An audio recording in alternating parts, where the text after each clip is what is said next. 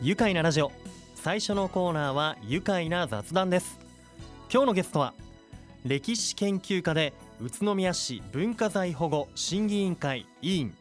現副委員長の大竹博義さんです。よろしくお願いします。よろしくお願いします。今日はありがとうございます、えー大竹さんは昭和20年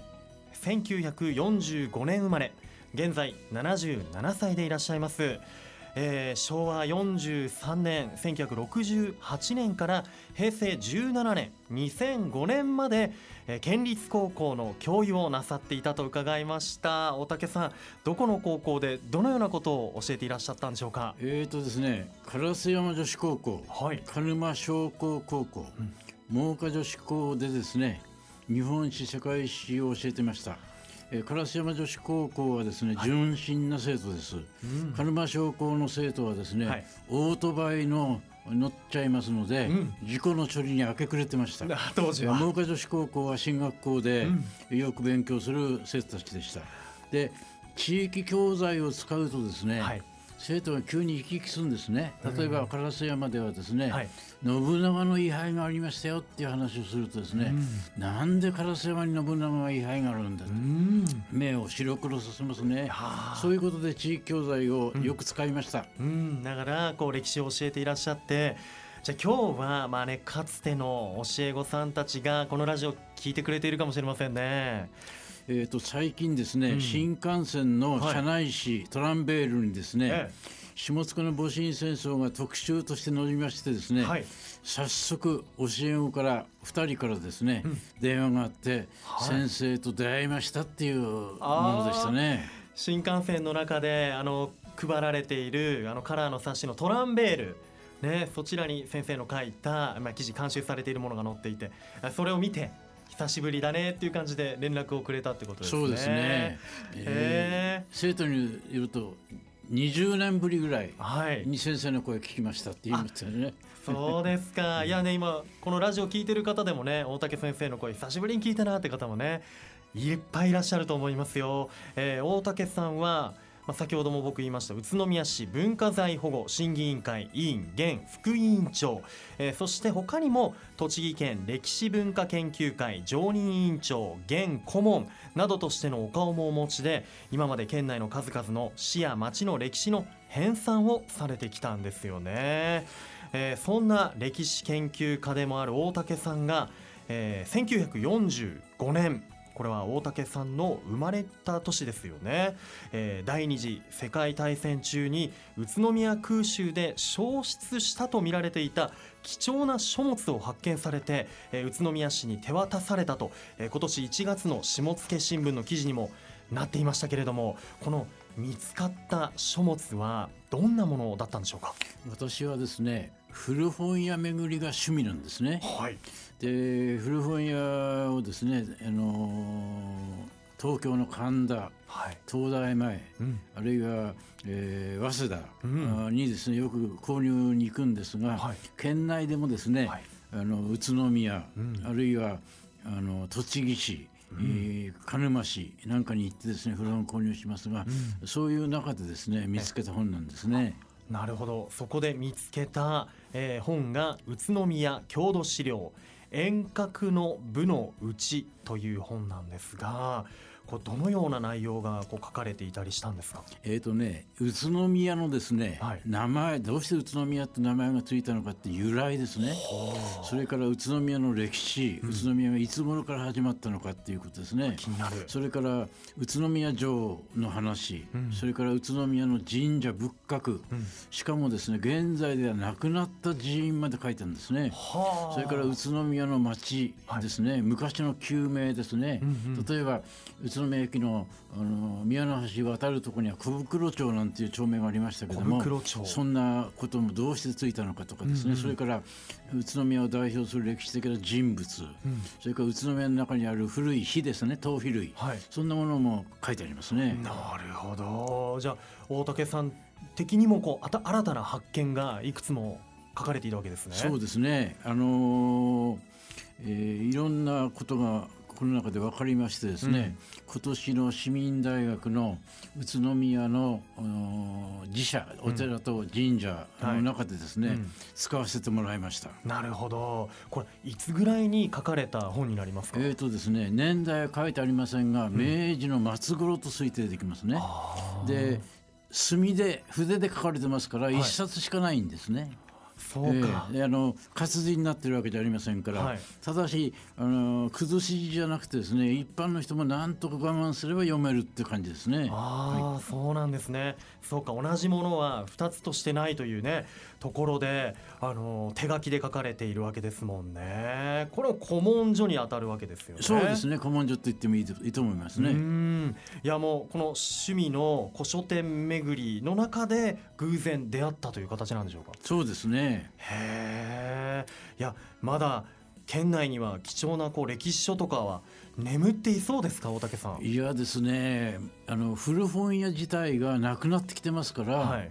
最近行ってもですね新発見はなかなか難しいですね。うん。今はですね古本もですね、はい。えーみんなインターネットではい。購入する時代になっちゃってますね、へー。ですから僕もあのインターネットで購入しますけども、はい。古本屋を巡って偶然に見つけるっていうことができなくなってますなるほど。そういった機会もこう古本屋さんが少なくなっていくとなくなってきてしまうわけでちょっと寂しい感じもありますけれども、えいや今度あれですかこの見つけたこの、え宇都宮郷土資料遠隔の部のうちは私たち一般もこう見られる機会っていうのがありそうですか？えーとですね、えーこれ自体がもう宇都宮の歴史を調べる上で貴重なんですが、はい。あのもう一つですね、うん。さらに価値がつきました、はい。どういうことかっていうとですね、はい。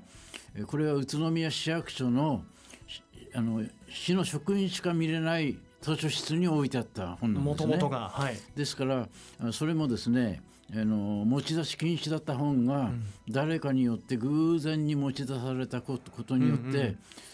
宇都宮空襲をくぐり抜けたんですね。うん。そういうことで宇都宮空襲で本来なくなっちゃった本が、はい。たまたま生き残ったっていうんで、うん。宇都宮空襲を生き延びた証言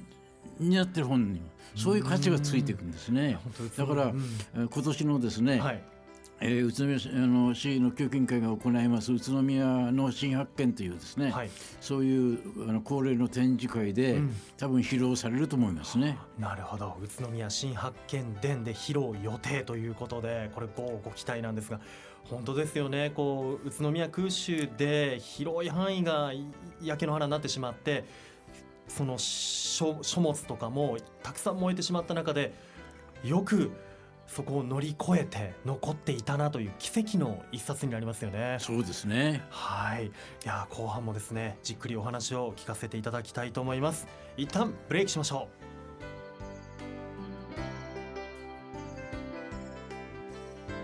う。愉快な雑談今日は歴史研究家の大竹博義さんをお迎えしています。改めましてよろしくお願いいたします、よろしくお願いします。えー大竹さんはこれまで様々な歴史研究をされていますが、えーその成果をまとめた書籍たくさん出版されています、えー例えばもう数ある中から、えーいきますと1998年山川出版ですね、えーこちら栃木県の歴史そして下野新聞社から2004年に発行されている下野の戊辰戦争。そして2015年同じく下野新聞社から下野の明治維新、そして2016年は若き日の野口宇城こちらも下野新聞社か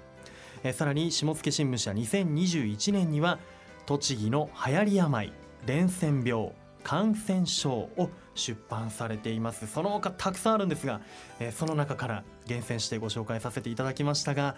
本当たくさんですね。数えきれないですね。この、えー書類を見せていただいても、えーこんなにねたくさんの歴史に関係した、えー書物を出版されていますけれども出されていますけれども現在は、まあ、今のもね中にもありましたけれどもどんな研究をされているのかというところで、えー歴史研究家と、えー医師がドクターが手を組んで栃木の流行り病について研究されていたんですよね。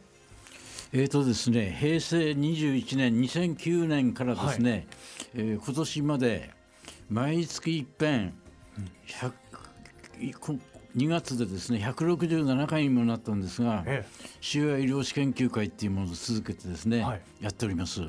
い、で、えー、これはですね歴史の研究者と、うん、それからお医者さん、はい、えー、が一緒に加わったですね非常に珍しい研究会なんですね。うん、で腫瘍軍と腫瘍軍の死の中のですねお医者さんの家の古文書をですね、はい、探してきてそれを読んでるんですね。でで最初は主役に限ってたんですが、はい、やがて鹿沼とか栃木市とかですね、うん、宇都宮那須郡などのお医者さんの文書をですね、はい、読むようになって今は栃木県全体を対象にしてます。それと、うん、今読んでるのはですね、はい、えー、桜市押上というところの、うん、桜池というところのお医者さんの古文書を読んでますね、えー、そんなことやってます。お医者さんの古文書。これ医学的なことが書かれてると思うんですけど。あの例えば読んでるとですね、明治時代に伝染病コレラが流行っちゃって、うん、それで若くして亡くなる人の、はい死体見聞書とかですね。病気の診察書とかですね、うん、出てくるんですね。大変なことが書いてありますね。なるほど、その当時いかにその感染症ですね。今でいう流行り病だったり伝染病でこう苦しい思いだったり、えー、お医者さんたちが頭を悩ませてこう患者さんにどう向き合っていたかみたいのが残っていると。そうですねそれをまた現代のドクターと一緒に読み進めていくわけですか。ね、あのお医者さんはですね、はい、古文書が読めません。うん、で私は古文書が読めます。読める。ただし、はい、私はですね医学を知りません。例えば漢方薬を、はいどんな漢方薬を使ったのかなんてこともですねその漢方薬がどういう成分であるか知りません、はい、ところが2人のお医者さんはですね、うん。漢方薬に非常に詳しいんですなるほど。でそういうお互いの利点をですね、うん、発揮してですね、はい、研究会やってるんですが、ええ、あのそんなことで最初は56年続けばいいかなと思ったのがですね、はい、今日までずっと続いてるんですね。いやそれだけこう研究対象というかもう調べていくとどんどんこう奥が深いものがあるんでしょうね。でそれらもうこもうね例えばなんですけど今もお話聞きましたけど、えーと、こちら中では、えー、見てみると幕末明治期の感染症から現代の感染症までがまとめられて栃木のえー、感染症の歴史が書かれているわけですね。ね例えばですね、はい、どんな病気かっていうと、はい、えー天然痘ですね、はい、えー、日本ではですね天然痘と呼ばないで放送とか、うん、双方とかって言ったんですが、はい、そういうものからはしかですね、うん、明治に入ると西洋からですね、はい、これらが流行ってきます。でそういうものですね、うん、それからやがてジフテリア、うん、それから赤痢、うんうん、それから小児麻痺ですね、はい、ポリオって言いますが。それから眼病目の病気です。トラフォーム、ね今これドイツ語なんですね。今、はい、トラコーマって言いますからね、えー、それから梅毒です。性病です、はい、それから結核、うん、えー、それから寄生虫ですね、うん、えー、そそれから最近の新型コロナまでですね。含めて論じたんですが、はい、でこの中でですね従来宇都宮では、うん、宇都宮藩がですねえー、天然痘ですね、うん、えー、の予防としてですね、はい、首都というのが行われますが、はい、それを宇都宮藩はやってなかったんだって言われてたんですが我々はですね宇都宮藩も幕末江戸時代の末にですね、天然痘の予防の指導をやったというですね予防接種のことですね。そうですね、うん、それを発見したんですね。なるほど。新たな発見もまたあったわけですね、はい、栃木県内の医学まとめられていて、はいはいなるほど。でしかもね現代の新型コロナウイルス感染症のことも書かれているということでこうコロナ禍を経験した今だからこそ私たちも改めてこれ読んでおきたい本となっています、えー、本の名前がえ栃木の流行り病伝染病感染症。こちら下野新聞社から2021年9月に出版されました、えー、栃木県初の感染症誌となっています。えー、制作中苦労されたことはたくさんありましたか？えーとですね、えー、例えば僕が書いたところはですね、えー、天然痘ですね、はい、それからはしかそれからコレラを書くんですがこれらはですね死亡率が6割なんです。6割の方が亡くなっちゃうんです。これら、ええ。はい、でものすごい下痢とですね、うん、嘔吐とですね、はい、体から水分が失われてなくなるんですが、うん、私これ書いてる時に夢の中でですね2回ほどこれらにかかっちゃうんです。そしてあ、この世から去っていくなった時に目が覚めていくですね。そういうですね、はい、ですから天然痘にも夢の中でかかってるし、うん、足利はもちろんかかってますが、うん、そういうですね、うん、あの死にはぐる夢をですね、はい、えー、何回も見ましたね。もう調べてねそれぐらいこう研究に没頭されていたというねことだと思います、えー、じゃあ感染した完成した時のお気持ちっていうのは？えーとですねああこれでこの世を去っていくなさらばって言って目が覚めるんですよね。そうですかいやでもね本当そういったものをもう自分もねこう辛い思いもしながら書き上げた、え本になっています、え栃木の流行り病伝染病感染症こちらはベストセラーにもなったんですよね。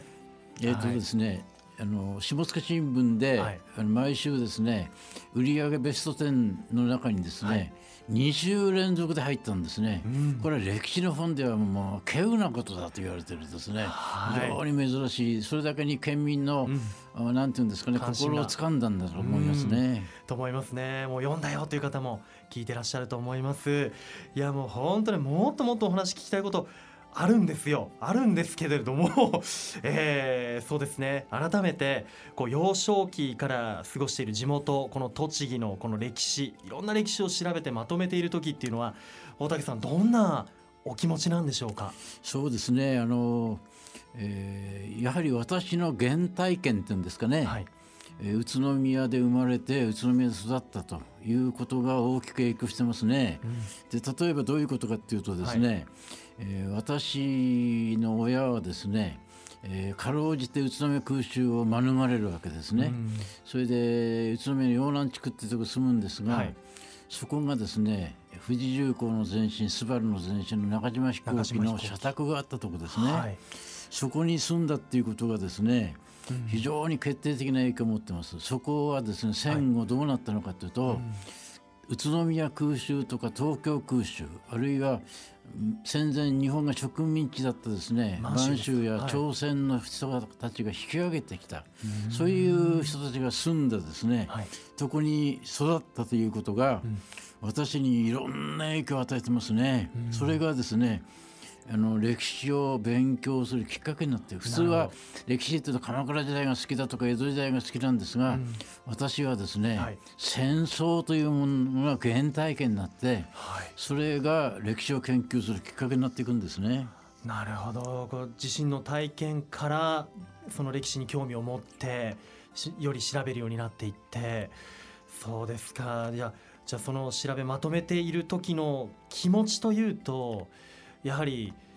どうどういったものがあります大竹さん？あのですね、うん、えー、気持ちというよりもですね、うん、あの子供の時の原体験を、はい。うん、古文書等を読みながらですね、はい、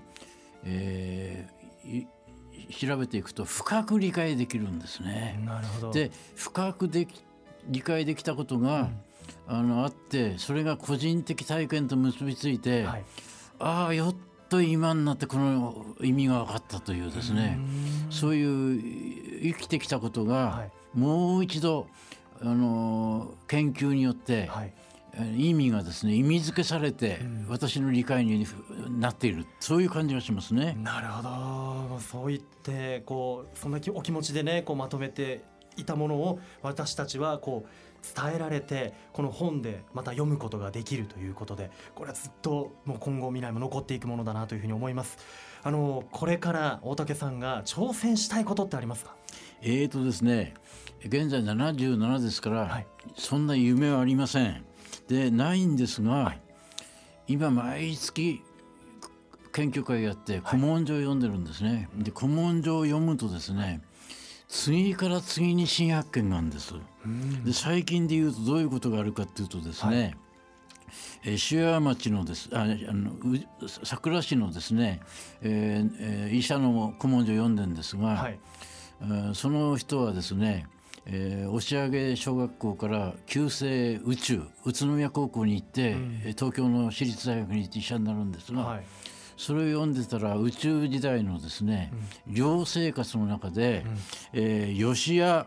えー、貞一という人の手紙が出てきた、はい、でこれがですね栃木市のですね、はい、えー、文化人小説家で、えー、吉谷信子って言いますが、はい、それのお兄さんの手紙が出てきた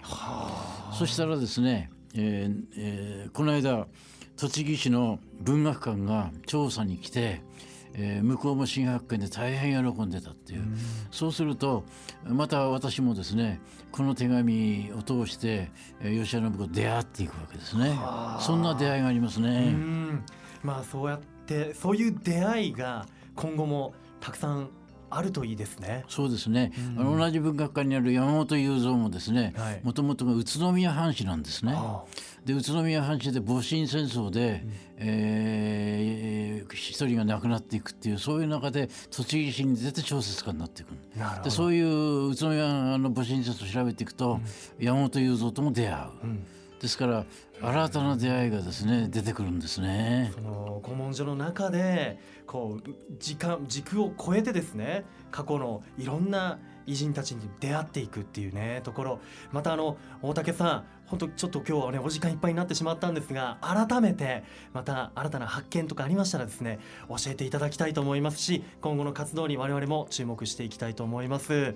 えー、大竹さんの著書栃木県初の栃木県の感染症の歴史がまとめられた書籍栃木の流行り病伝染病感染症は下野新聞社から出版されていますよ。楽天ブックスやアマゾンでも発売中です。ぜひぜひ皆さんも手に取ってみてください。今日は貴重なお話たくさんありがとうございました。最後にこのワードで一緒に締めましょう。いきますよ。せーの。歴史研究で愉快な宇都宮。ありがとうございます。愉快な雑談。今日のゲストは歴史研究家の大竹博義さんでした。ありがとうございました。住めば愉快な宇都宮。